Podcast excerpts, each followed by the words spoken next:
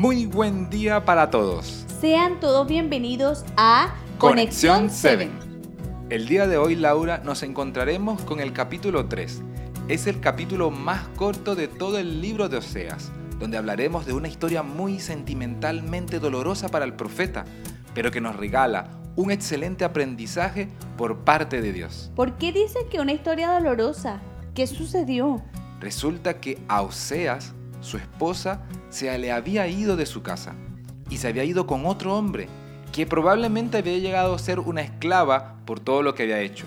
Pero el capítulo nos dice que Oseas la volvió a comprar. Pero Dios es quien le ordena que busque nuevamente a su esposa.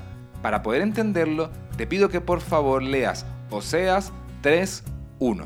Claro que sí dice, me habló una vez más el Señor y me dijo, Ve y ama a esa mujer adúltera, que es amante de otro.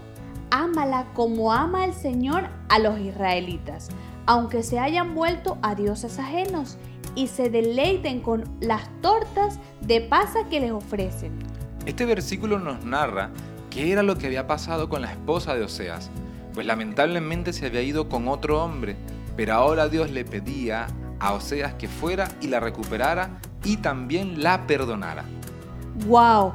¡Qué fuerte decisión tuvo que tomar Oseas por la petición que Dios le dijo que tenía que buscar nuevamente a su esposa? Sí, la verdad tuvo que haber sido un proceso muy duro, pero que paralelamente tiene un mensaje para nosotros y para el pueblo de Dios.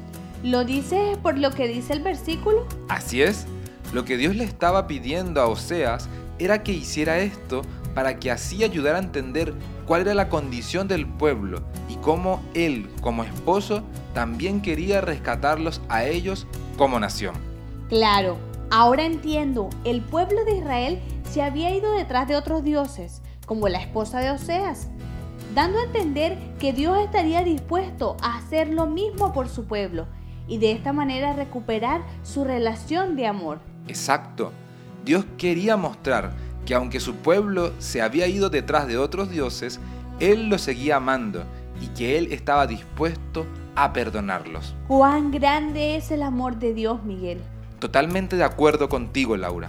Qué hermoso es entender cuán grande es el amor de Dios, que nos ama tal y como somos. Entonces, ¿cuál sería el aprendizaje de hoy? La enseñanza que Dios nos regala para este día es que podamos entender que Dios nos ama mucho, que su amor no tiene límites y que podemos ir a Él a pesar de nuestros pecados, que Él ya nos compró con su sangre en la cruz y que Él solo quiere salvarnos.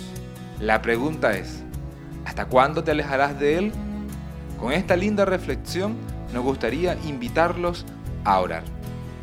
Padre nuestro que estás en los cielos, hoy agradecemos porque podemos ver que tú nos amas tanto y que nos aceptas como somos y quieres también salvarnos.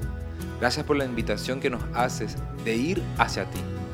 Ayúdanos a ir tal y como somos, te lo pedimos.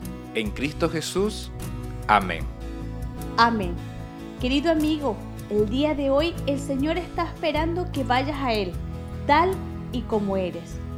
Él hará un cambio en ti, solo si tú te lo permites. Te esperamos el día de mañana en un nuevo podcast de Conexión 7. Dios te bendiga.